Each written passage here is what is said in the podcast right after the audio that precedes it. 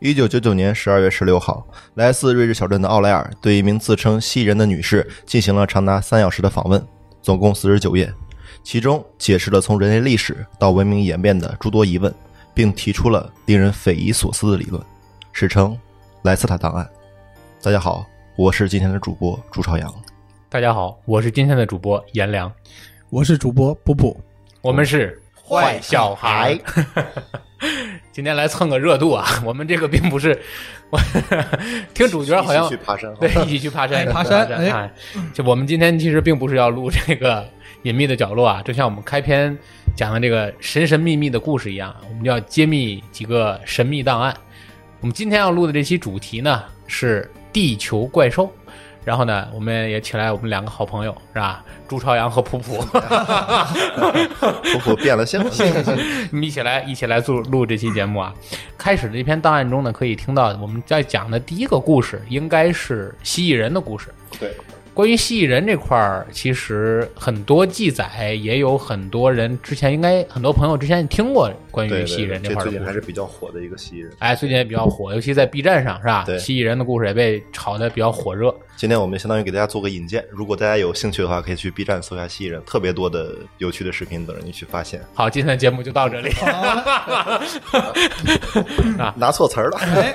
刚才给了多少钱？刚才刚才说的这个，就是这个档案其实记载了哪些东西呢？或者说它记载的是怎样的一个故事呢？可以跟大家具体再展嗯开说说。就是在这个档案录制的前一年，嗯就这个叫莱斯塔的这个人、嗯来到了就是瑞士小镇这这个奥莱奥莱尔的朋友他们家，啊然后就跟他聊一些就是平时有一搭没一搭的聊聊天儿，啊，就跟咱一样，就坐平一时块儿聊瞎天聊儿啊。然后聊着聊呢，他就发现这个女孩不简单，不像咱们平时就聊这么简单的事情了。啊他开始不停的聊国家的军事问题啊、宗教问题、历史问题，嗯，最终上升到物理问题、宇宙的问题，发现这女孩特别博学，特别博学，特别都知然后道。发现啊自己聊不下去了，就找朋友。知识储备不够，知识储备不够。然后朋友见他第一面呢，他给他俩做了一个特别神奇的示范，他他们。他他说他们的种族有心灵感应， 哦，心灵心灵应，感应，还有隔空取物这些，咱们听起来都特特别玄的一个像魔术一样的东西。就像中国九几年那气功盛行时哎对这些， 对然后嗯，这个奥莱尔就决定说，咱们在第二年的冬天为他做一次做一次访谈。做个专访。对，这个啊访谈就这么来了啊，啊。所以这个档案就是当时做这个访谈的这个直接的记录，对对吧？当时他们都是以一问一答形式做的访谈，嗯嗯然后一共做了两次。咱们就是今天挑几个咱们比较感兴趣的问题，咱看他怎么回答的。嗯然后首先呢，他问他第一个问题就是。你是谁？你们是谁？因为很明显，就是咱们遇到一个，比如说类似于外星人这种东西，咱们就会特别感兴趣，问你到底从哪儿来。啊，对然后就我找到了一些资料，他是这么说的：当时，正如你所看到的，我并非是和你一样的人。准确来说，我并非真正的哺乳动物。虽然我拥有部分哺乳动物的特征，但是这些都是进化所致。简单来说，相比于你们人类，我们才是土生土长的地球人。我们已经在这个星球上生活了数百万年，以至于你们的一些宗教经典，比如说圣经，都有提到我们。许多古代人类部落都意识到了我们的存在，并敬拜我们为神，如埃及人和印加人，甚至是古代其他的古老部落，并且在圣经中，我们还被称为邪恶的蛇。说起来好像我们才是反派一样，这完全搞错了。您的种族才是由外星基因改造而来的，我们才是原生种种族，我们只是这段加速进化的影响者而已。很明显，您的种族，也就是我们人类，在两到三百万年内是不可能以如此快的速度自然进化的。如果您问我是不是外星人，我只能答否，因为我们是本地人。虽然我们曾在太阳系中有一些殖民地，但归根结底，我们还是起源于这颗星球。这是我们的星球，这从来都不是你们的星球。这个当时他的第一个问答问你是从哪儿来的，开幕暴击啊，相当于相当于对，那其实这个事儿很简单，就从刚才你念的这段档案里的原文上，我们不难看出一个问题，就是说，在这个自称自己是蜥蜴人的这个莱这斯个塔，莱斯塔，啊嗯他所说的这个话里有两点，其实是最引人注目的。第一嗯点就是说，莱斯塔说蜥蜴人其实才是这个地地球球的上主人，主人，就是说原住原住民人，对吧？对原住民嗯。而现在统治地球的，我们的是这个顶端的这个人人类类，人类实际上是外星的殖民者。对。那这个原住民的蜥蜴人究竟是怎么来的呢？对，大家都听说听说过那个六千万万年前那个种族大灭绝，就是科学家也好，找到很多证据，就是说嗯啊是一、一颗小行星撞击撞击地地球产生了火山爆发，山种爆种发种种，导致的绝大多数多数的生命都灭绝绝了。对对然后呢，他在这儿也给大家讲了一个不同的故事，啊当然也是灭绝，但是灭绝的过程不是这样。啊，他说，大概在六千五百万之前万年之前，嗯嗯有一批外星殖民者来到了地球，他在咱们地球的南极处开采资源，同时也有一个来自更高维度的一个殖民者也来到了地球，在开采这个铜矿资源。哦，开啊采铜矿，矿对对对，然后肯定很多人以为为什么要来开采铜矿？对啊，为做什子么弹嘛， 然后，因为他当时档案里就说过，我也查了一些资料，他是说，因为当时的铜可以和他们的某某种物质产生一种特殊的反应，共对鸣产产生一种反应，化学反应就化学反应会会产生一种就是独特的引力场。就我认为哦它可能就是星际穿越，或者说在星球之间来回穿梭的一种能量。原动力。哦对其实这个我们细想想，包括大家常看的这个动画片《变形金刚》，啊变形金刚对对吧？对赛博坦星球最早对就是它里面其实很多情节也是，呃，地球最早其实。在人类诞生之前，变形金刚早就来过这个地赛博坦星球的人就来过这个星球了，对吧对？而且他们也是为了抢夺地球的就是资源，资源对吧？博派和狂派他们就是为了抢夺地球的资源，就是和刚才说的这个故事其实是如出一辙的。对，然后同时啊，你你大家都知道，就如果是共同开发的，毕竟必必然会产生一些摩擦，摩擦然后会多人家争执，冲突然啊，后慢慢的，他们因为资源分配不均产生了矛盾，最后在六千五百万年前，就是在恐龙灭绝那个时期，他们展开了近地的一场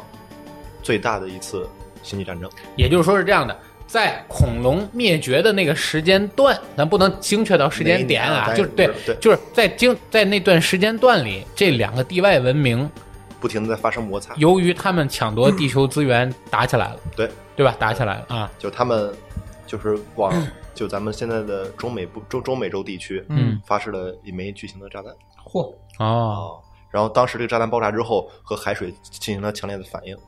和氢气产生产生了剧烈的反应，然后产生了很多有毒物质啊、嗯辐射呀、之类的，就类似于咱们说的小行星撞击地球那种形象，那那那哦种那种形形形式。因为你看你说的这个地点其实也很有意思啊，因为在现在很明确的很多就是说提就是彗星撞地球、星小行星撞击地球对导致恐龙灭绝的这个学说的学者们认为，他们发现在地球上有一个巨大的陨石坑，这个陨石坑也找到了，嗯就是按照直径来算，如果就是这个地址是在墨西哥的尤卡坦半岛的这个叫就是在西克苏鲁伯陨石对，坑，就是在中美洲地区，对吧？也是在中美洲地区，也就是说这个陨石坑是存在的。对真实存在的对，这可能不是陨石陨石坑造成的，而是由于这种爆炸，对这种大爆炸、这巨大的导弹引起的这种。对，量或者因为在我们的头脑里，因为我嗯们人类在地外文明眼里可能就属于一个比较低维的一个思路，就是我们脑嗯子里可能以为就是就是就只有来了一颗陨石可能，造对成巨大吧的伤？害但有可能那颗陨石本身就是这两个地外文明的武器，就好像我们前面看那个复仇者联盟一样，对那个对灭霸对吧？他用那个手套一招，咵一颗什么都来了就对就过来发射了。的一个对对洲对际导对弹一对样，嗯对，就陨石爆炸之后呢，然后我们也在就是他们啊，他们也发现了，就是在那个陨石坑的周围发现了很多只有在外星会有一些会会有的一些物质，比如说像一这种特别不常见的一种嗯啊，化学一个物质金属技术旁一个衣服的衣，对吧？这技术一元素特别就是这个就尽可能就进进一步的索证了嗯这个毁灭来自于外太外外太空。嗯，就甭管它是一颗外来自外太空的导弹，或者是炸弹，还是说一颗小行星，反正在这个陨石坑周围是存在这种地外地外非地球产生的这种对物质的对和陨石撞击，对对吧？对也很很很相似，很有关系。嗯，然后他们呢，就是因为爆炸之后还会幸存一些生物，比如说一些鱼呀、小型的恐龙啊，嗯还有一些微生物呀，它们蜥蜴人就是由当时的小型恐龙进化而来的。哦，也就是说是这样的，哦，这次大爆炸，无论是外星打的也好，还是说小行星撞击也好，撞击那么地球上原先那些大型的生物都灭地绝球，了灭。绝了，对，对吧？但是这些小型的生物，或者说是那些恐龙里比较小型的恐龙，并没有灭绝，对，对吧？而是它们进一步进化进了，化成为了蜥蜴人。就像于咱们理解到的就人类进化这这一步来说，就是人从猿猴啊或者怎么样进化而来也好，他们也是慢慢的退下了自己的鳞片，手指变得修长，然后因为站立行走的原因，它的尾部进行了退化，嗯所以导致成了现在这种形态。啊，也就是说，其实从外形上讲，可能跟现在的由猴子或者说对猿猴进化的进化的人人类外表对比较相似，对吧？对，所以说他们也有自己的生活、自己的文明、自己的交流方式。然后他第二个问题就是问他为为什么你是原住民，而我们是被改造的？他们有什么证据没有？啊，大家都都都能想到，为什么同样是猿猴进化成的人类，嗯，嗯为什么现在还有猴子还有猩猩，但是人类却进化的异对常，迅这个速其实是现在世界上很多对于这个人类的，或者说对于达尔文的进化论的对提出悖论的嗯对一个重大的观点，对对就是说，如果说人是猴变的，对吧？或者说人是由这个灵长类生物进化来的，对，那么既然进化了，为什么这个世界上还有猴子？还有还有大猩猩他们为还有什么没没进化完进化对对为什对，么有为什么还有类人猿，对吧？你不对可能是平行的呀，对不对？他们为什么就不进不能进化对，呢？包括咱们这期讲的其他的，可能就是因为没有进化完全的类人猿，呃对，包括这很多的咱们碰见的野人也好啊，类似这种都有可能是因为没有进化完全。但是为什么它没有进化呢？那可以放在嗯咱们这期节目后面讲到野人的时候，哎我们再再聊，哎对吧？啊然后在对于此，莱斯塔也给了这样的解释，啊，他说大概在一百五十万年前，嗯就是距地球六十五光年外的金牛座的一颗行星上，有一有一批殖民者来到了地球。哦，就就是是他们从金牛座对，这么远来了来一批来来了地球，在他们当时也也，他们已经有了自己的文明的蜥蜴人来说，他们已经自有自己的自己的文明，他们就觉得他们过来的时候，可能就像莱斯塔来我们家里聊天一样，都是过来聊一聊，交个朋友，共同开发地球。嗯，但是他们认为错了，其实他们这些这些外来的殖民者想利用利用猿猴这个基因，为自己改造出一个为他们服务的奴隶种族。那就是傀儡政权，对对哎对吧？傀对儡政权他们带了数以万计的猿猴回到他们星球进行改造，啊，在一千五一百五十万年前之间嗯，然后呢，在此之间，他就会把人们送回来，然后让人们适应着去建造建造自自己的文明。嗯，这样往返呢，他大概进行了七次之多，哦，还有次数，还有次对，数七还有次次之数多。这就为什么我们经常会看到一些我们不太理解的文，比如说金字塔，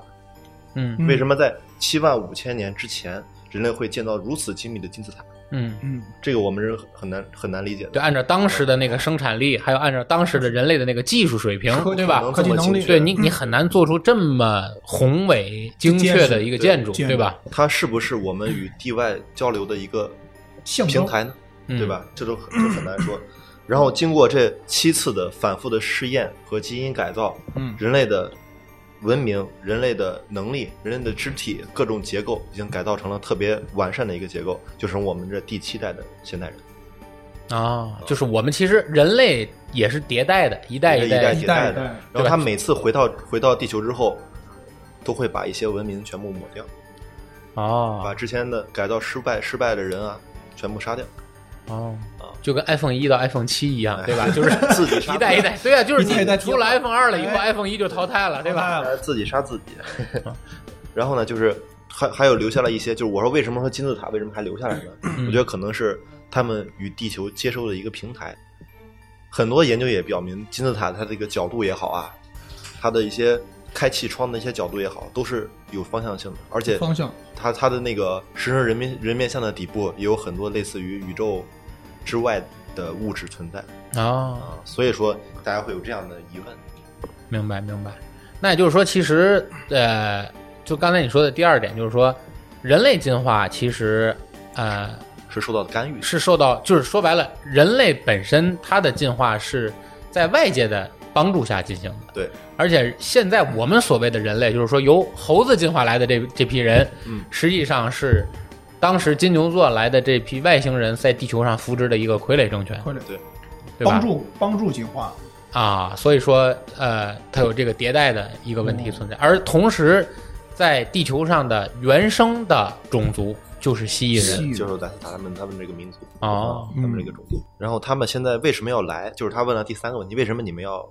来去参参加我们这个？对你为什么接受我融的对访谈啊融合对融合到我们这个这个人类文明里来？他说对吧我们首先他们否定了地球中心说，嗯他们地球说，他说地球肯定不是宇宙的中心。对啊第二，他否定了地地球空空心说，就是现在很多理论说啊，地球中间有个小太阳，嗯然后这些地底人住在太阳里面，其实不是，啊他们只是住在了地下的岩洞里。你说的是蜥蜴人吗？蜥蜴人，啊对他们只是住在地下的岩洞里，然后他们在岩洞岩洞里建造了自己的城市，然后这时候他又问为什么我们这些科学家没有发现你们的尸体，这是个疑问，对不而对且？最关键也没发现他们的岩洞啊。对，没有，就是你没他发现他们的城市 啊，对啊，他们在深地地底深层，深层因为他已已经和外界建立了一个比较好的一个就是共存的方式啊，啊。然后呢，为什么没有发现尸体？然后莱斯塔解释到，就是说，以你们现在人类的文明，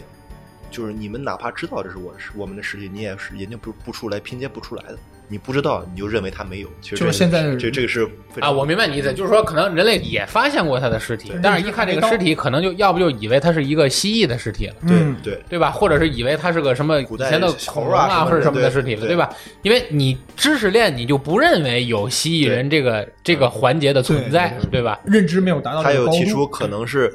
也是因为因为有过这样的发现之后，有些科学家在研究，但是呢，嗯国家没有公布。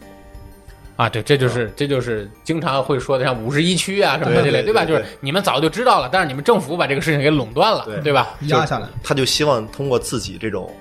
出来说这件事儿，看看大家伙儿的反应，就肯定反应很巨大这件事情。对，因为嗯那我估计，假假设作为我一个旁观者认为，啊就是假设有一个人跟我说他是蜥蜴人，然后他讲了一堆这些乱七八糟的事儿以后，肯定给我的第一感觉，他就是想炒作自己，对，对吧？给我第一感觉就是他想炒作自己，就是对，就可能你不可能不被认可的对事对情对会对更多一些。对，啊对，然后就是，但是你说这个东西到底是他自己编的还是怎么着？我觉得，如果是能把这个整个知识体系说的如此完备，嗯，如此就是高度的完善的话，他这个人得有多丰富的知识储备？你说是不是？是啊从人类起源到他们种族的起源，到整个人类发嗯明发展的历史上，他都可以完美其的实解释出来。其实聊到这个事儿的时候，我我可以给大家推荐一部电影，这部电影非常有名，就是你嗯不知道你们俩看没看过，叫《这个男人来自地球》，啊一部老片儿。你们有空的时候也可以嗯没有在，看过就是包括听众朋友们，如果有兴趣的 话，也可以看嗯这个电影。讲的呢，虽然不是蜥蜴人的故事，但是和你说的这个故事背景非常像。什么概念呢？就是说，也是一个哥们儿，他嗯跟他的几个同事啊，嗯要告别，他要从他从他他在学校里上上班，嗯，一个大学老师嗯，然后他呢辞职了。嗯，但是从开篇里，这个电影情节非常简单，三一一镜到底，基本上属于就是哦全场就一直在一个房间里，在房间几个人聊天，就有点像《十二怒汉》那种哦效看过果，事儿了哎，就差不多是那种效果，哦就这一个镜头，就这一个场景，然后他就跟大家聊天，然后所有的情节推进都是一步一步的铺垫出来的，而最后实际上给人的感觉是什么？就这个男人讲故，就是这个故事的主人公，他其实是非常非常长寿的一个人，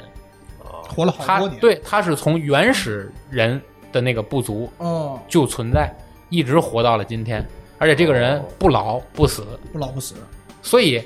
人类历史上记载的很多故事，比如说圣经里的耶稣，嗯，比如像什么这个这个佛教里的释迦摩尼然后嗯，等等等等这些角色，就是因为整个影片就在跟他在跟大家聊天嘛，在讲这个事情，嗯，其实就是他本人，就是他本人，其实就是他本人，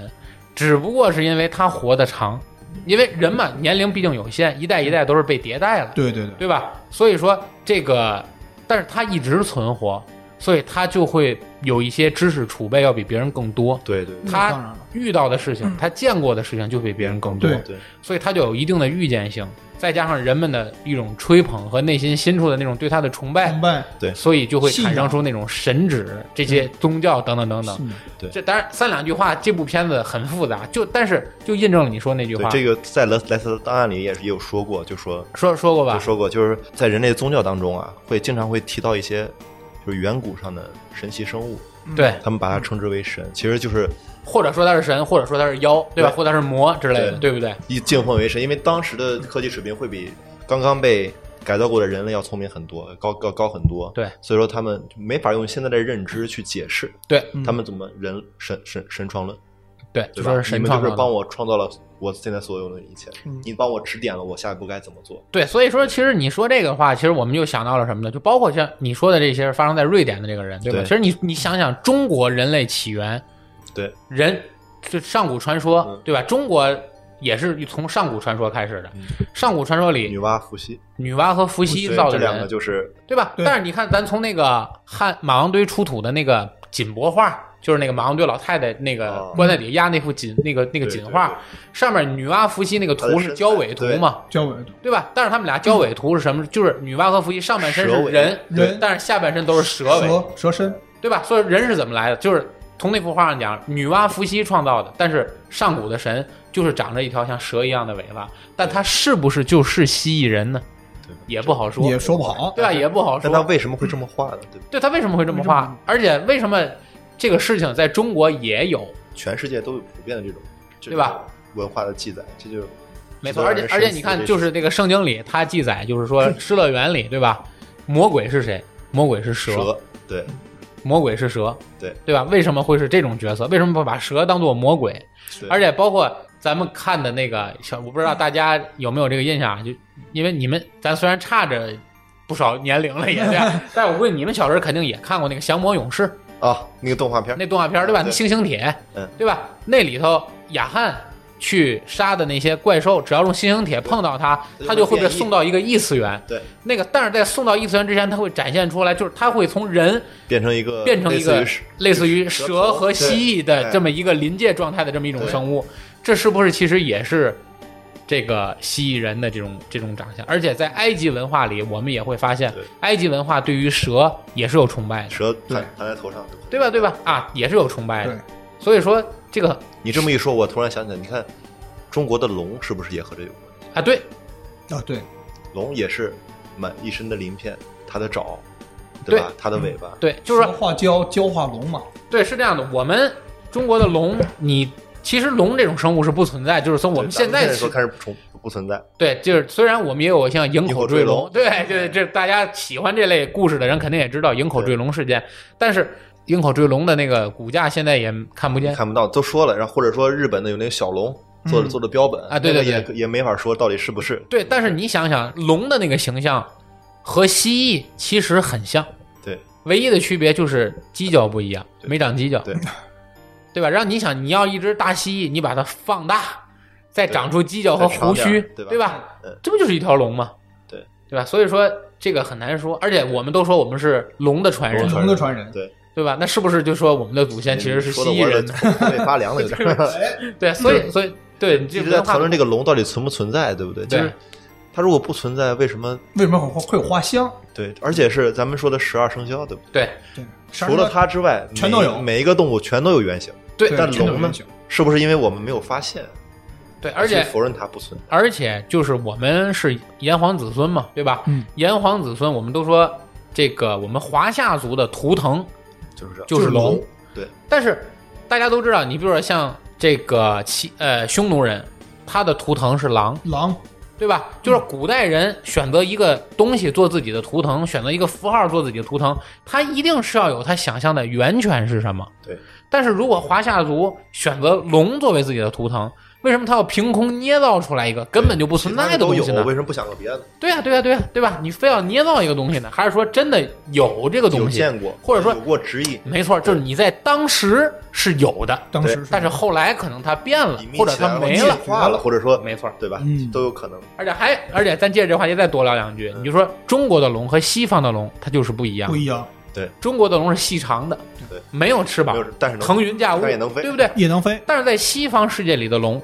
更像一只蜥蜴，对，它它还还能站立了。对吧？它有它有身躯，其实就是对说白了，一只恐龙长出翅膀的样子，对对啊就对是龙，嗯，对吧？像所以说，它它还是按照对蜥蜴的他那个为什样么子会这来么做，想呢？对不对？嗯没我错觉。得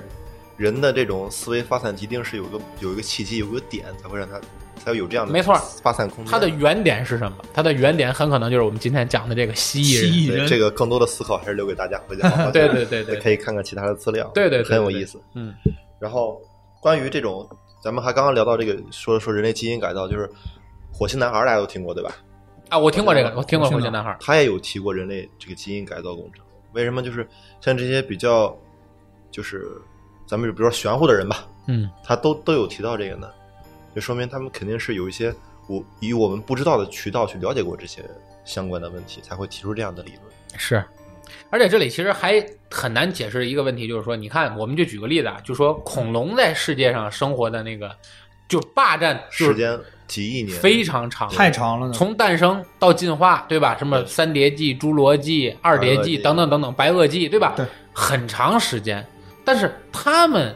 霸占这个地球，或者说这个作为霸主统治地球的时间有这么长，但在这么长的时间里，一直都是以那种原生态的形态傻，了吧唧的存在，哎，对对，我就可以说就是傻了吧唧、没心没肺的活着，每天就是吃了喝睡，睡啊，睡了吃啊。但是为什么人类在短短的几千年的时间，我们不算人类说从进诞化到生那段时间，我们就说人类文明从从智人到对有文明之后，从爆炸文明，就是说按照文明爆炸开始，其实就是几千年的时间。那么人类的近代文明就发展成今天这个样子，很迅速，对吧？不但开始改造世界，甚至开始改造自己自，己对对吧？甚至还能通过细胞克隆自己。对，那这个比例是难以想象的。对很难，对吧？你像恐龙，它的进化只是让自己的体积或者体型越来越大，对更好的去适去生适存应这个对吧？对就是为了更好的对生活着。活着活着，但是为什么人类要考虑去改变，改变，或者是要创造、发明，而且是这么短的时间，对吧？完全跟这个其他生物的进化直史接拉开不了成巨比大的例了差不，成对吧？所以说这个为什么它的点在哪里？所以说这个这其实就是刚才我们说的这个蜥蜴人，包括你刚才说那个火星男孩，他解释的一个问题，就是说一定是有一个爆炸点，对，或者是有一个契机点引领着他突然间发生了一个畸变对，形成了今天这个样子。那其实呢，呃，从我这儿讲，就是说，嗯呃，我们刚才聊龙，对吧？我对们刚才聊这个火星男孩，聊人类进化，其实我们再反过来啊，我们再倒回去，人类的上古史记载，就是大家如果感兴趣的朋友啊，可以现在拿出手机，打开百度，搜一个关键词，叫“洪荒十二祖屋哦，这个有有有”。很多人哎，对，很多人可能听过这个，嗯对吧？叫“洪荒十二祖屋”。洪荒就是洪荒年代，就是说很古就是开远古的意在开，思对吧？就相当于开篇辟地的时候，对，就是巫祖是祖先的祖，巫是巫婆的巫，对吧？嗯，洪荒十二祖屋，嗯讲的是什么呢？讲的其实是上古的，就中国历史上记载的上古的十二大神兽。哦，十二神兽分分别掌控着这个整个自然界里的十二大资源，嗯哪十二大资源呢？大家听听，其实挺有意思啊。仔细想，十二大资源是空间，然后是五行，就是金木水火土，土，就是金木水火土，空间和金木水火土，然后雷、电、时间、天气、雨、土等等。其实就是大家想想，就是这个世形成这个世界的一些基本元素，嗯，对吧？嗯就是在这个这个中国文化里的形成世界的这几种元素。嗯然后这十二大神兽呢，包括我们比较熟悉的，像这个火神祝融、主荣、水神共工，共工，对吧？包括什么天吴、这个图比狮，包括这个巨蟒、帝江等等等等，嗯这些动物都有。而且，如果大家在什么呃这个网上搜的话，可以搜到他们的形象，嗯，也他们的图片儿，对，或者是他们的形象的描述。看到了，他们的形象描述中，其实如果大家看这十二大神兽的话，他们的形象描述或多或少都能看到蜥蜴人的影子，比如身上带鳞片，还真是嗯，比如有尾巴，哎，比如长都有鳞片，对你看这个身上长刺，嗯，对吧？比如这个身上有蛇头，还有其他的个掌也好像也很像，哎，对对，或者什么什么的爪，对吧？等等等等，你会觉得他们这十二大神兽身上或多或少都有它的影子，都有蜥蜴人的影子，所以说对这个真是很悬的一件事。你要说这个事情发生在国外，对吧？这个档案是国外某人爆料出来的，但是我们倒到中国看，国内的很多记载，包括我们自己的上古神话里，嗯也是有这些。举些这样的类似的这种描述的，对对对对对对对对。这就很这就很神奇，这嗯，没错儿，但是我这里还有一个疑问啊，我的疑问就在于，如果说蜥蜴人真的存在，嗯，如果说蜥蜴人真，我相信这个档案里肯定也有这方面的询问，嗯，那这现在蜥蜴人如果还存在的话，他们是混迹在现在的人群里吗？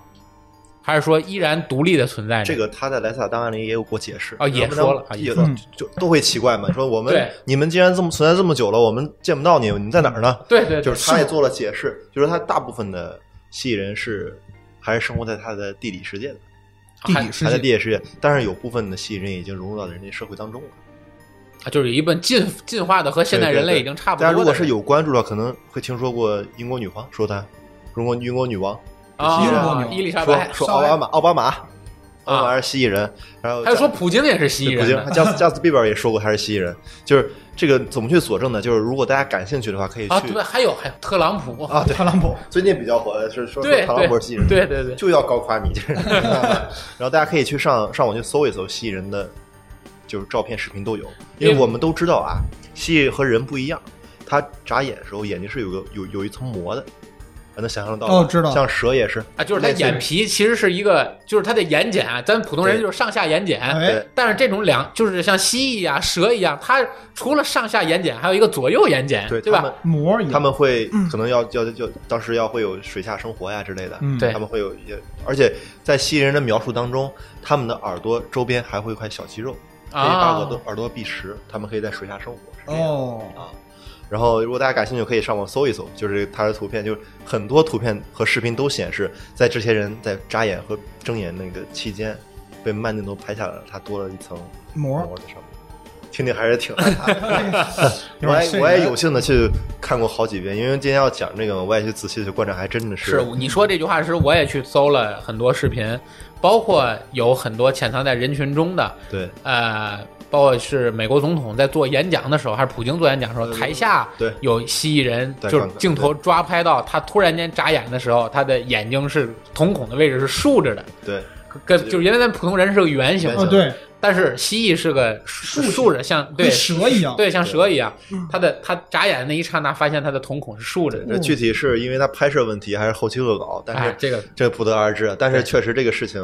你事实摆在我们眼前眼前了，就是难以理难解以理，解难以的理事解情，对难以也难以想象，对对对对对，就说如果蜥蜴人真的是混迹在现在的人群中，其实我们也不好发现。不好发掘，就是因为怎么说呢？甚至于可以说，有的蜥蜴，如果说真的有蜥蜴人，而且不像我们说的，可能进化的也许眼睑还还还没进还化掉，还还没进化掉，就是还在有可能跟猿猴进化来的，我们已经完全一样了。对，嗯，可能咱仨人里，你你是蜥蜴人，我是猿猴进化的，但是其实我们现在都是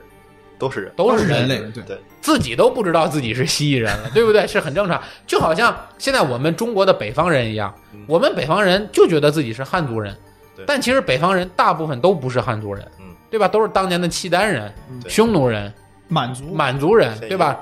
民族大混合了。对你，包括很多人说满族人跟汉族人不一样，就是在这个脚的小脚趾，满族人小脚趾的指甲是中间有条缝儿，哦哦，真的有。还有这我为这个事儿还特意请教过满族人。没臭着 你。不一样，是不一样，就是我我有一朋友的母亲是是嗯，就咱们叫纯血的满族允人，许就是父母都是满族，呃，他的小脚趾就是指甲的正中间有一条缝，哦，确实有这种情是况，裂缝还是就是？就类似于有凹凹陷一一个凹槽，凹槽一个凹槽，哦，对，，所以所以说这个你说都是就这么近的血缘，这么进去对，都会有不一样，对吧？所以说这个很真的很难说，可能经过这么长时间的演化，咱们已经和西人的一些形态也好啊，就生活习惯已经完成了高度的融合。高度对对对对对在某一时期，咱们的水平啊，或者说咱们的文化的相似度极高，当然了这样的说不定在某一天，大家在晚上，尤其是睡前啊，多喝了两杯水，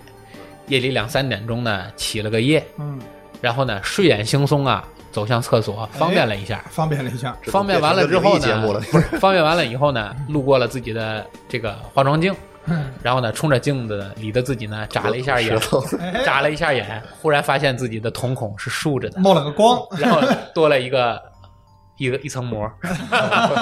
这个也很正常，哎对啊吧？也很正本期。常最害怕的时候过去了。我我还以为发现了能有夜视的功 能，所以这是我们第一个关于蜥蜥蜴蜴人人的的故故事事啊，蜥蜴人的故事。OK，那我们地球怪兽的这个第一个故事啊，蜥蜴人，嗯啊，告一段落。那下一个讲的什么呢？下一个也是比较家喻户晓的，就是天鹅人，天鹅人，其实我们很多比较知名的大电台啊，之前做也节有讲目过哈。提过，而且还专题的讲过天鹅人对啊。我们，但是我相信我们，因为不同电台的这个听众群不一样，对吧啊而且每个主播的对他的哎，理解风格也不一一样，理解对也所以不一我们也按照我们的观点，为我们的这些听众们再讲讲天鹅人的故事，嗯对吧而且？咱们可以交流交流大家对这件事的看法，啊啊，对对对对，嗯然后给大家一个引，再找找看看身边有没有天鹅人，是吧？或者对，呃，在这里先说一下啊，这个天鹅呀，不是那个丑小鸭和白天鹅的那个天鹅，天鹅，陀螺格子那个摩 天鹅，这个鹅，对，这鹅是那个东北那扑棱蛾子的那个扑棱蛾子那个对鹅，天是哎天呦边的天，鹅是那个虫字边的那个哎我鹅，我想半天，我说嗯天本鹅来天人，鹅挺美好，一下 有点对对对对有点看不看不开，我看以不为下这去天鹅人啊，这天生就会跳四只小天鹅， 然后呢，就是我们从最开始的第一第一场目击来开始讲起。啊，有目击事件对啊，，在一九六六年的十一月十四号，美美国的一个小镇里里面有个商人，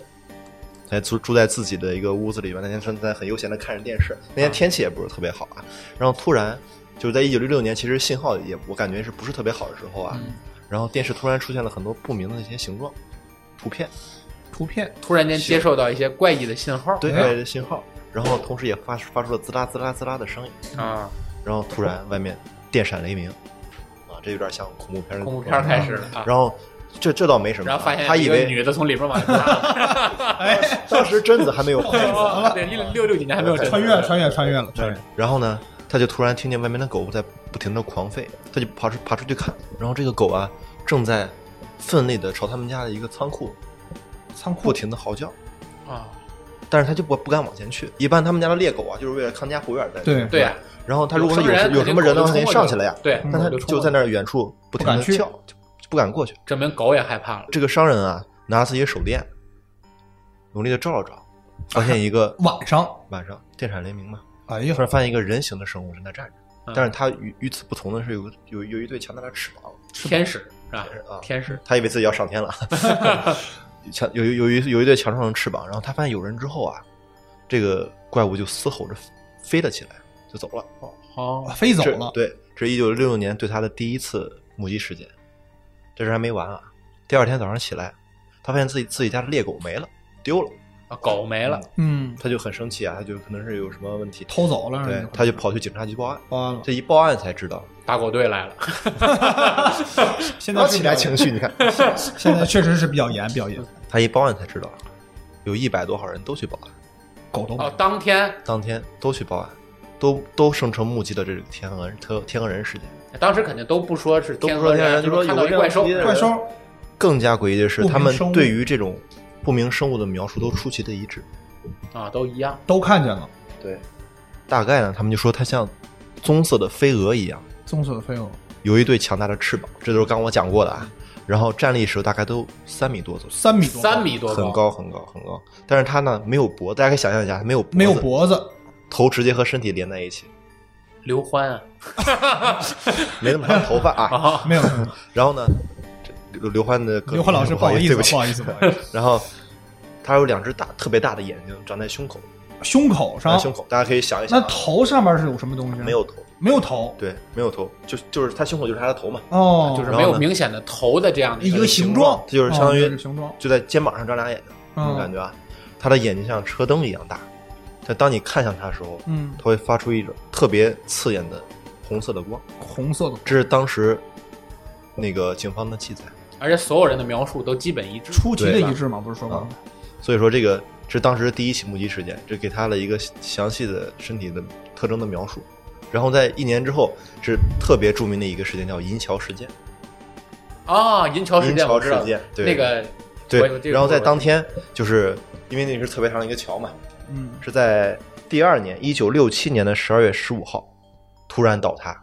然后直接夺走了四十六人的生命。就桥上的人，对啊，然后呢，就是有人目击到，当时在桥倒塌的那那一刻，看到了有有那个天鹅人站在桥的顶端就桥桥的顶架上顶，架上，站起桥然上后同时看到他耀眼 的光芒，他的眼睛嘛，对吧？他只要有人看他就会会会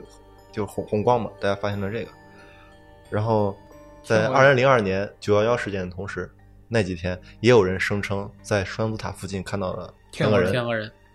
在那飞来飞去，哦然，后也说有人拍照了，我也看到了那那那个图片，其实形似啊，但是咱也不知道为什么，可能有人渡劫啊。然后之后呢，好莱坞就把这个天鹅人的事件啊拍成了电影，至此以后，天鹅人就成了美国家喻户晓的一个怪兽形象。怪兽这也形成象。为当地的一个旅游业了。对嗯对对，这是我讲的有迹可循有的迹可几循个的目击事件。但是就看了这些事件之后，我就有一个问题，我想就是大家为什么把天鹅人就视为这种不吉祥、不吉利的象征？可能就是因为这几件事件有关。第一次可能是不好的狗事丢件了，第狗二个丢可能了桥塌了。但是我现在要讲的一件事，可能就是会改观一下大家对他的一些看法。就是在银桥事件当天，有一个女士在开着开着一辆汽车正在向上银桥的时候，嗯，然后他突然感受到一种莫名的，力量，对他有一种意念的干干扰，嗯，这是这是可以有记录的啊，意念的干扰。然后呢，他就没有往前去，没往前开，就就是那种那种感觉，类似于刚刚讲的心灵感应那种，说哎呀不要往前走，不要往前走无名的，声音在告诉他，不不要要往前走往不要让他往前走。他就是他就也不知道是什么原因，他就往后退了几步，嗯，把车往后倒，就在那几秒钟的时候，桥塌了。桥塌了。啊，这是有记载的第一次天鹅人救人的事情。明白。还有第二次，也是在美国西部的一个城市里，一个一对夫妇，就是在在那个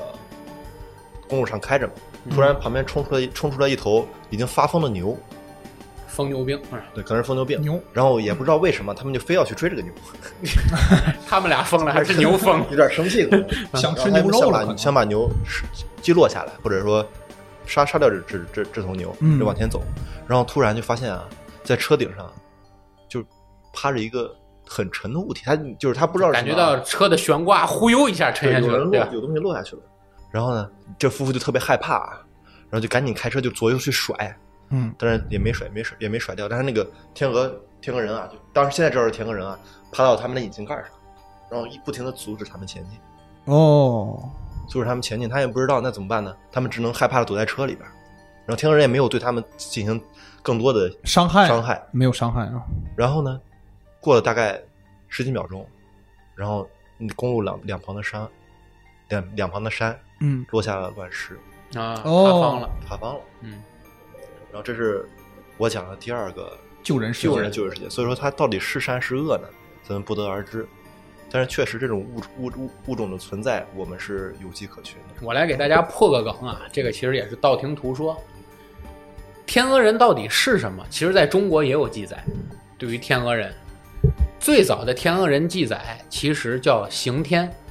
哦，刑刑天哦中国上古神话里的哦上古神话刑天，拎着头的那个，就是他本身他是炎帝手下的一个怪兽，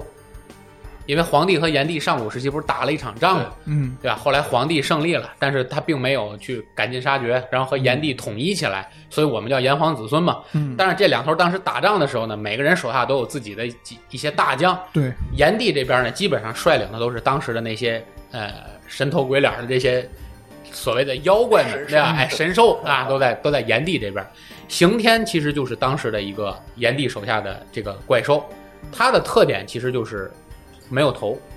刑天是头被砍掉了，嗯是是对无头。但是它的特点是，它的眼睛是长在胸部，就是乳头是它的眼睛，这就和他那个目击和目击报告很有像。相似很。香。很像。所以说，这个在上古神话里，刚你看刚才我们讲蜥蜴人，嗯，在我们的上古神话里有原型；有原型，现在讲天鹅人，也我们的上古神话里也有原型。但是还有，你不觉得天鹅人很像我们身边的一种动物吗？你可别吓我呀！它很像山魈，或者很像猫头鹰。你想，猫头鹰大型的猫头鹰其实很高，我真的见过很大的猫头鹰或者很大的那个是吧山魈。你想，如果在黑夜里，一只猫头鹰站在树上，或者一只猫头鹰落在你眼前，它身材很大的情况下，是不是有巨大的翅膀？是而且猫头鹰的特点是，当它落下的时候，它的头会向胸前缩下去，收进去了，你会发现它的眼睛是在胸前，而且它立起来的时候很像个人，也有腿，而且它的眼睛是不是就在胸前？而且中国人有句老话，猫头鹰啊，又叫夜猫子，嗯， 哦，叫夜猫子进宅，无事不来。所以中国人一般说看见猫头鹰了，总是有一种要灾难要发生的一个前兆。哦你刚才说的银桥事件也好，九幺幺事件也好，是不是就是这种灾难要发生之前的一个预兆？是不是有可有没有可能是猫头鹰？嗯，也有可能，对吧？破案了， 对，这猫这头鹰这吃狗， 这我不是， 这是我也是现怼现卖啊，也是我听其他我们兄弟电台录节目里提到了这个，开了这个脑洞，嗯哎，我觉得说的很有道理，对吧？就凡是说事都有原因。哎，因为你说这个事情文化都有互通性，对吧？这些东西如果在国外有相关的记载，对吧？甚至你说有什么银桥事件啊，就是九幺幺事件等等等等，嗯那么在中国相关的记载其实也是有的。而且我们为什么就说猫头鹰会预示着灾难的发生呢？跟我父母一样，我家里头摆设呀各方面的，一般有猫头鹰的情况下就不让摆嗯，就家里一旦放了猫头鹰啊或者怎么着的，就家里会乱或者怎么样的，嗯就觉得有不吉利的事情，嗯，对吧？哦，原来这样，有一种不好的预兆在。但哦是我们为什么中国的古人会把猫头鹰作为有一种就是有预兆灾难之前要发生的这种预兆类的生物呢？对吧？它一定也是有原因的，嗯跟刑天有没有关系呢？或者跟我们所说这个天鹅人有没有关系呢？这个还真是不好说。说不好，外形相似，哦哎寓，意外形很相相似同，对吧？外形相似，寓意相同，是不是就是一种东西？描对述吧不同，可能因为当时的紧张也好，或者说对，因为你想对身高的描述吧，其实无数次的这个记载也好，或者是档案也好，人们当受到极大的惊吓的时候，记忆往往都会被夸大。对对对吧？记忆往往都会被夸大。比如说你走夜路，突然间身边窜出了一只老鼠，其实这只老鼠也许就十厘米或者二十厘米长，嗯，但是你肯定使的这么大，对你肯定一形容是，你觉得这老鼠当然要吓着你了，肯定还不得半米 多，对吧？对吧？你就你就有这种感觉，包括蟑螂，像我比较怕蟑螂，对不对？我要看到一只蟑螂的话，我形容它，我肯定会觉得这个蟑螂特别大。老大个儿了，当然，确实南方有很多蟑螂就是很大啊，这跟个鞋一样长，对吧？对吧？但是我会故我会不经意的，由于人类的本身的这种大脑皮层受到刺激的时候，它会对某些东西产生一种过度的反应。嗯对吧？所以你说他说他三米高，是不是可能也许没这么高？嗯，或者者说在夜幕中，是不它的是对比参照物对是对比参照物是不是有问题？对对吧？或者说他站在房顶上，你在估计他身高的时候，是不是你可能就错误的估计了他的大小？对对吧？这个都会有问题。这是我个人的一点观点，也是借助了一下别人的观点，借花献佛一下。嗯确是实吧是大家分享一下这不同的看法。对的，但是其实挺有意思，就在于我们对于这个文化共通性上的理解，对吧？这个国外有记载，我们国内也有记载，也有对记载这个这个事情挺有意思。这是我们第二个故事是第二吧个？讲述的天鹅人天啊鹅，人，然后下面啊，就是咱们国内外对照啊，然后今天咱们该讲讲咱们国内的故事。国内哎呦，哎故国内的故事转回了国内，回到国内了，咱们做玩玩了一圈啊，大家听说听没听说过喜马拉雅雪哦，雪也人叫大脚怪，大脚怪，哦这听过，听过，这这这听过我之，前就是咱们有常听说的过大脚怪。然后这个呢，要从公元前就说起了。这个在之前很久以前，在我国的古书中就有记载，公元前三百二十六年就有对它的一个详细的描述。因为大多数的雪人都出现在喜马拉雅山脉，嗯所以我们就把它称作喜马喜马拉雅雅雪人。嗯雪人，在一七八四年啊，我国就有一本书，就详细的描述了雪人的形象。那当时还是中国还是清朝，对，啊清朝、清清朝朝时期，当时民间就有很多啊关于雪人的一些传说，说他高一米五的，说他高四米的都有。哦，差别还挺大，嗯，然后他们有一段详细的描述，我给大家说一下啊：啊，头颅尖耸，红发披顶，披顶，披顶啊嗯，周身长满了淡黄色的毛，红头发，黄黄毛，黄毛，还有就是中间夹杂了点灰色的一些毛发，灰黄色的毛，嗯黄色的毛，然后行动急如闪电，还啊特别特别快，叫声凹凸崎岖，就说就乱叫啊那种感觉，嗷啊乱叫对对对，直立行走没尾巴，这是当时对它的最详细的一个描写啊。啊，然后就在很多的影视、电影或者是国外的恶搞视频上也，大家会经常见到那种雪人的身影啊，这很嗯很有意思。然后在一八四八年的时候，嗯，西藏墨脱县有一个村民就曾经被雪人抓死，这是有记载的。哦，攻击人了，攻击人了，这是第一第一件攻击人的事件。当时被抓抓抓完之后，他的身上的抓痕特别深，嗯，就说明这个雪人其实力气是很大力的。气很大，然后描述他双手要比双双腿更长一些，我就是类似于咱们说的猿人，猿人人。对，嗯，我就为什么想感觉，可能那那那为什么和猿人肤色不一样？我觉得有可能是和他们生活的环境有关系。对比如说对像北极熊为什么为什么显现出的皮毛是白色的？对吧？它们更容易在这种雪山这种环境中去生存。嗯对我感觉这个，然后在它的那个伤口上也也表现出它就非熊啊不是熊，跟熊啊不一样嗯而不一样的一些特征。然后，一九五一年，英国有一个著名的登山登山家，也在喜马拉雅就是在探险的时候也发现了一个巨大的脚印。哦，你这照片我好像还看过，对这个脚印的照那个片，脚印，它就连绵大概两公里之长，一一串儿脚一印步嘛一步一步步一步啊，当时他还拿他那个冰糕，然哦后我有知道丈量过这个这个脚这个脚，然后并且拍下照片儿。他说长大概三十三厘米，宽三20厘十米。三厘米哦，很大，你看咱们正常人脚是二二十八左右，对，二十八左右，他三十三厘嗯米，其实长度可能不算，但是他他的脚宽呀、对，二十厘米多宽？你咱们自己可以拿手比划对，啊二十厘米这个基本上是个方脚印儿，很对吧宽脚印很大，然后延绵两公里。两公里然后他走到什么时候发现发现不了，因为前面是已经成硬冰了。哦，你要雪上可以发现，那到底没没有就没有脚印儿了就但是这是首次发现有照片存在的，并且他经经过这种证实，这照片不是 P 的，确实证明过这是真实拍摄过一。九五几年的时候，应该也没有 PS P 图的技术还没这么还高没这超么啊嗯对，一九五零年，然后我国就派出人去探索这个事情，啊！对，我们还派过外专国门人对他们，但是经过两个月的这种探索，并没有发现有什么。但是在同年五月二十号的一天上午，一个名叫尚玉昌的科学员发现了雪人。当时他和和他距距离大概二百米左右，啊就目击到目击到雪人，哦，亲眼看着了，二百米左右，然后全身雪白，然后和雪浑然一体，但是身上有一些淡绿色的条纹。淡绿色的条纹，白毛还有淡绿色的条就纹，之前讲灰色嘛，嗯就类似这种这样的条纹，这是有历史记载的，有就正真正发现雪人的一些记载。嗯，但是距离雪人的照片也好啊，还有他的尸骸也好啊，嗯还是还是都没有发现。没没有发现，因为我我觉得可能是因为这个喜马拉雅山特殊的一个地理原因，然后这些尸骸啊不易找到，包括它的毛发，毛发之也有发也有发现过，它的毛发类似于猩猩，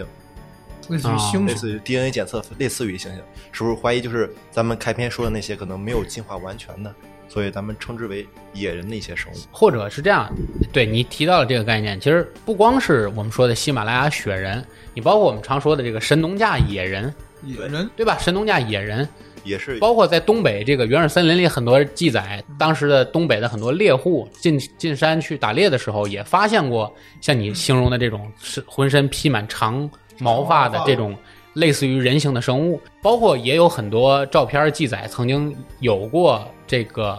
类似于人类生下了这种怪孩儿，怪孩儿对，对吧？而且还长得就是身材很高大，对对吧我然看后到过这个这个视频，对，是有这种视频的。然后当然，当然也有人怀疑说，可能这个女的是这或个者结呃被结婚啊，或者对对，结也有说被这个掳走或者怎么着的，嗯对都有这种反馈。我觉得我个人啊，如果说前面蜥蜴人和这个天鹅人可能有点悬，但是我个人对于这种野人或者是对于这种雪人啊，我个人还是偏近于相信这种物种的存在。嗯因为就刚刚才你说的一样，就说如果说人类是从灵长类生物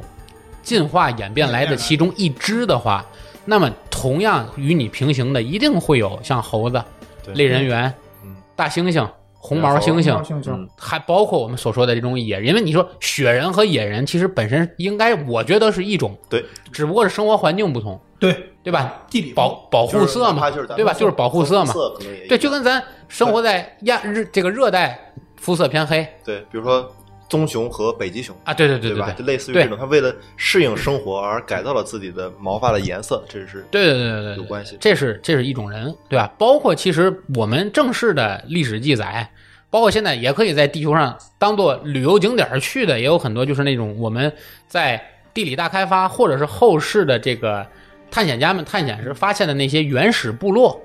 对吧？嗯对就是现在世界已经进化到这种程度了，他们依然保持那种对原始社会的那种，对吧？渔樵耕作的那种对原始社会部族形态，虽然是外表是现代人，对，但是其实还依然是野人的那种风格生活风，对吧？那种风格，生所以活说方式也是，对对对，所以我觉得还是存在的。对，因为之前也有就是有过这种报道啊，就是在热带森林的深处嗯会有很多像像原始人类一样的巨族的部落。部落现在也有现代人往就是进行了拍摄和沟通。我我我看过这样的视频，嗯他们呢就是生活很简单，吃喝，然后看到他们的就是真是衣不蔽体，因为在里面很热啊，对，衣不蔽体，他没有任何的，就是比较好的一些可以穿的织物也好啊，嗯他们全都是皮毛、皮毛或者说是那个树树叶叶之类的，他们去编织的一些东西，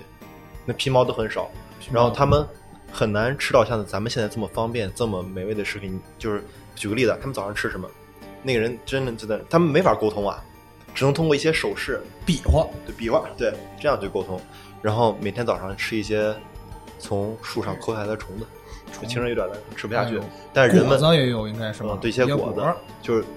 在咱们看来不堪入嘴的这些东西，对他们来说都是人间美味，就这样。所以说，就还还是有存在一些可能类似于进化断层的一些不足存在。嗯，啊，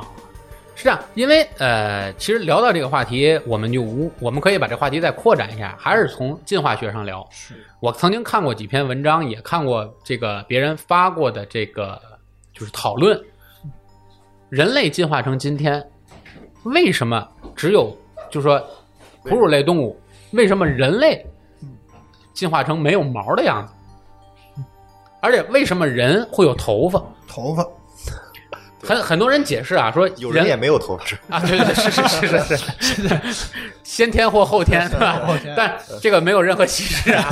就说为什么人类按照正常来说会有头发？很多人说头发的作用是为了保证你的大脑散热，因为你大脑快速运转，它会产嗯生很多热量，对吧？为了保证你大脑的温度，嗯就类似于像我们这个主机箱的风扇一样，对吧？风扇会让你这个快速的散热。但是如果是为了能让体温下降的话，那么为什么人类要进化到体毛会变得没有，或者变得更加稀疏？有人写这明显不是一个正确的进化方向。嗯人类使用棉花、使用亚麻、使用这个这个这个织物什么的植物，包括兽皮等等，之前人类肯定已经进化的没有毛皮了，对才会去找这些东西来对御寒，御寒对吧？那这是一个不正确的进化方向，能怎怎么可能先让自己变得冷，然后再去研发东西让自己不冷？这个观点很就很很新这么奇啊冷的天气，你怎么才能怎么还还会让自己对毛你发，你比如说，你变假设白你先发现了有这种棉花、亚麻、兽皮，先哎穿你穿上了，然后你就哎觉得有这个东西，我可以没有这些毛发了，然后你又对进化的没有毛发，这个这个发展方向是可以理解的。嗯但是一定是因为所有这些东西用作衣物的，都是可以通过考古来发现这个年代的，要远远比人类进化的没有毛皮要晚得多。要晚晚多多那那段时间，人岂不是进化的很尴尬，对，为什什么么要为什对吧？为什么要这样呢？没有我有衣服为什么要脱掉呢？对呀、对呀、对吧？这个这个进化的是很尴尬的，哎这么说还真是啊对吧？所以说，这就是反过来讲，它可不可以说在某种程度上，假设啊，我们排除人类是外星改造的结果，嗯那么有没有可能，其实人类是进化失败的一个角度，一个一个方向？只不过由于你在这方面进化失败了，啊而通过你的其他，就是上帝为你关上了一扇门的同时，为你打开了一扇窗，对，因为你进化里没有毛，你因为你知道冷了，你才去做衣 服，做衣服之后就会动手，动手之后就会改变自己的手。对，而且还有一种理论啊，这个理论就更开脑洞了。在这里，我就我也是借这机会跟大家分享一下，更开脑洞的想法是什么？人类就是因为进化失败了，而导致人类的体温下降，人类的体温下降了，所以才能有更多的能量去供给大脑。这个我有听说过这个理论，就是你不会再消耗太多的热量在维持体温上了对。而且现在包括前一度啊，就是咱们这个新冠疫情闹得特别火热的期间，我还看过一篇文章，特别有意思。几年、十年来，世界人口的平均体温已经从三十六点二度下降为还在下三降十五点九度对，还在下降。还在下降还在下降。当然，这个角度是说什么呢？是讲人类是不是在逐渐进化的抵抗力越来越低？因为你只要体温不断下降，你可能身体就更利于这些微生物啊、病毒啊、细菌啊存活。更接近因为你想于世就世界的对，更接近于一个外界温外界度，温度因为咱们平时接触的温度大概平均气温是一个二十多度或者三十出头的这么一个状态，就跟我们洗澡一样，对吧？我们近四十度的池子我们会觉得特别热，但是三十五六度的池子我们觉得正好，和体温差不多，对不对？嗯但是你的体温如果逐渐下降的话，你可能体内就更容易被病毒和细菌攻击。但是这是不是你人类的一个正常的进化方向？就是在向体温越来越低的方向去发展，来保证你节约越来越多的这个能源或者是能量去供给你的大脑，来保证你越来越聪明。对吧？当然，这也是就是我们就着这个野人的这个，或者是这个雪人的这个角度去，它只只能御寒了。对它这只停留在御寒了，对，对吧？包括我们家里要养宠物，养猫养狗，它一到夏天和冬季，对吧？通过换毛，对，包括养鸟，对吧？通过倒毛方式来控制自己的体温。夏天可能毛会短一点，对，会对掉吧？的多一点。会会会稀一点。对到冬天呢，毛发就变得更长、更密，对吧？一个毛孔里可能长出四五根毛，但是夏天是一个毛孔里可能就一两根儿，对吧？它是用这种方式来调节体温，但是人可以进化到通过自己的大脑去调节体温，对吧？就是你被外界感染的时候，你会发烧，发烧，您当的然动身体编程已经启动了。哎，你身体变成启动了，对吧？你调节体温，你去，当然动物也会发烧啊，这个很正常，对吧？就说，但是你的体温其实是不是一个正确的进化方向的，嗯，对吧？而反过来，我们再看很多人类目击外星人的二类接触、三类接触的一些文档记载，我们形容外星人，从来我就没见过任何报道中描述没有外星人一一一脸一毛一，身长毛。，一群 长毛 很少 对。除了我们之前做过一期节目聊的那个，呃，中国三大目击事件里的那个第七类接触，就是和外星人生小孩儿的那个，啊，那叫呃，我都忘了那叫什么黄延秋事件、空中怪车事件，还有一个叫什么什么国那那哥们儿孟兆国孟兆国事嗯件。孟兆国事件遇到的那个外星人，说是有有长毛，对吧？除他之外，我没听说过谁形容外星人一身毛，而大部分说外星人皮肤就是光滑。光滑，包括他的头上也头很大，对对对对对，有有触，对吧？所以说，是不是这个原因，对吧？就是把人类改造的更像他们，所以这个也是我们的一个一个借此而引发出来的话为。什么身体最弱的人类发展到了今天，而其嗯他更更容易去生生存下来的其他生物没有像中人类对，这么因为食物链顶聪慧端的生物很多呀，对吧？你像猫科动物的食物链顶端，狮子、老虎，对吧？它们进化的捕猎的高手，对吧？尖牙利爪，快速奔跑，力量也大，对吧？然后这个走路没声音，肉垫儿发展的，对吧？然后食腐类的动物像狼，对吧？这些生物，然后这个这个团结协作，对对吧它的？等等等等，都有它的一个特点。但是人类除了大脑什么都没出来，大脑和灵巧的双手对、直立行走等等等等，就这些。人有两个宝，对吧？而且反过来讲，我们小时候学人类直立行走的好处是解脱了双手，对对吧？解脱了双手是，但是直立行走其实这个进化为人类带来了很多负面的影响，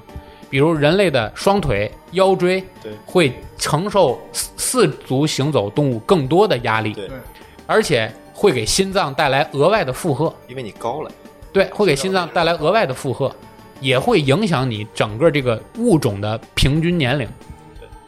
对吧？所以说，这个进化方向到底是怎样的？对，对吧为什么非要站起来呢？对不对？对是谁让你站起来的？对，而且人现在通过我们不断的发展，可能人类现在用双手的机会越来越少了。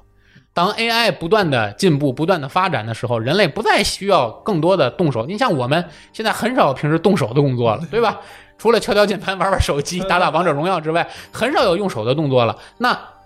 当你逐渐的这些人工智能发展起来，手又开始退化的时候，会不会这个物种未来的进化方向又回到四足行走，来保证降低心脏的负荷？就是心脏，就和腰椎，因为近期也说，就是咱们聊到健身这一块儿啊，还是很多 就是类似于这种爬行的动作，也是为了保保护保护腰椎保护腰椎对，啊对不不承受这么大的压力。 对，啊慢慢的，是不是要提倡就可以有一些是类似类似于反能祖的爬不行走 为，能爬不 走。对，所以说这也是我们根据这，因为野人这个话题其实虽然记载很多，但是其实可聊不多，嗯对吧？因为大家都知道。对，就没什么好聊。但是我们如果借着这个话题引发散开来聊，我觉得可能更值得我们思考的东西还有很多。对，再为大家额外多说一个故事，因为我们今天一块儿录节目的这个朱朝阳，朱朝阳他是徐州人，对不对？你们徐州有一个长寿的，你们徐州又称彭祖长寿之乡哎，而有一个长寿界的名人彭祖就是彭祖，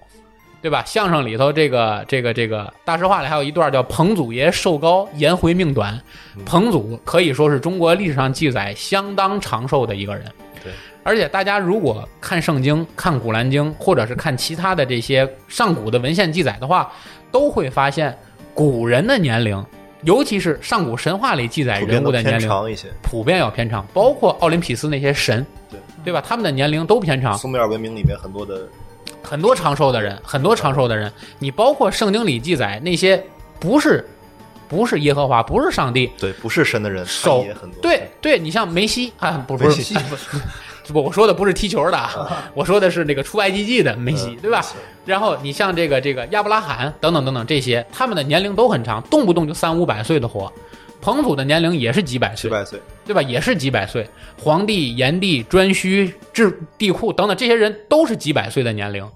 为什么会上古在医疗条件这么有限的情况下，反而会有这么多长寿的人？而现在医疗就是人类进化的这么完善，对医疗条件这么好，对？吧？嗯反而人类的寿命还依然维持在一个六七十岁的这么一个平均年龄，对吧？嗯然后我为这个事儿，我还特意做了一些调查。嗯我看过一篇文章，我再借着这个节目的机会跟大家分享一怎么下，为什么上古会有这么多长寿的人？其实这是源于我们的信史记载的问题。嗯，因为在上古时代，人们的名字少，哦，能理解我的意思吗？哦因为当时人们最早创建出汉字也好，或者是苏美尔文化也好，或者是这个呃拉丁文字也好，由他们所构造出的第一批的名字特别少。就字儿比较少，就这因为几个字儿少啊，对吧？就你这像几个我字们这儿可以什么朱朝阳、颜 良，这个这普普，对不对？可能古人只能叫张三、李四、王二麻子，嗯，姓张的都就叫赵三，都叫张三，姓李四、姓李的都叫李四。赵李斯，但是从文献记载上，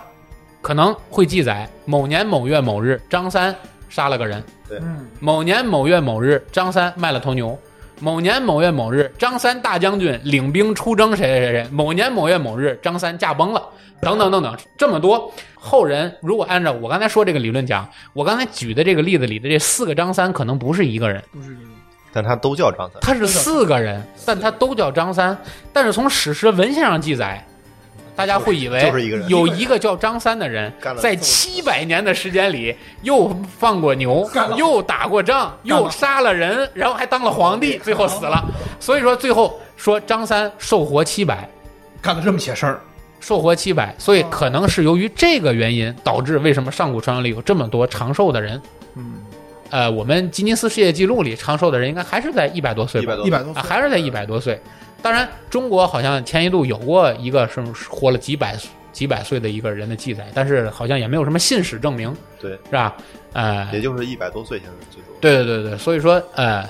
这是借着我们这个题目，就是今天的话题吧更。啊虽啊延然伸了一下，虽然是讲地球怪兽是吧，嗯但是我们呃额外讲了一个长寿活，因为活七百多岁，你算不算确实怪兽呢也挺？应该也算，应该也算。找是着吧啊原因了，对对对对对，所以说啊、呃借着今天的节目，我们为大家聊了这么多。当然，这个系列的节目呢，如果大家有兴趣，也可以在我们的节目下方来留言留言，或者有而什么想听的也可以，哎，也可以在节目下方跟我们说，然后我们也可以去为大家再准备录下面的节目。而且这里更值得跟大家说的是，为了方便大家的这个收听和增加我们这些主播和我们听友之间的一个互动，我们已经正式开启了我们的微信公众号，大家可以在微信公众号搜索“侃爷茶馆儿”。然后关注我们的微信公众号，下方大家就可以清楚的看到里面有给我们的节目投投稿的选项，也有加入我们的这个啊，侃爷茶馆一号院儿这个我们的这个听友群对的这么一个选项。大家无论是投稿还是想加入我们的听友群，都可以在微信公众号上操作。我们会有专门的后台人员帮助大家拉进我们的听友群里。我们会在听友群里后面也和大家沟通啊，和大家来互动交流。而且我们后面也会逐渐的把我们节目中所涉及的这些节目中没有涉及到的这些视频题材或者音频题材或者是文字的这些文章啊，没没聊到或者我们提及了，由于时间关系我们没展开说的，我们也都会发在我们的公众号里。而且更更值得跟大家说的是，我们现在的每期节目，除了在喜马拉雅、荔枝、网易云音乐这个同步更新之外，我们也登录了苹果的 Podcast 平台。也就是说，大家如果使用的苹果手机的话，默认软件里有一个叫播客的软件儿。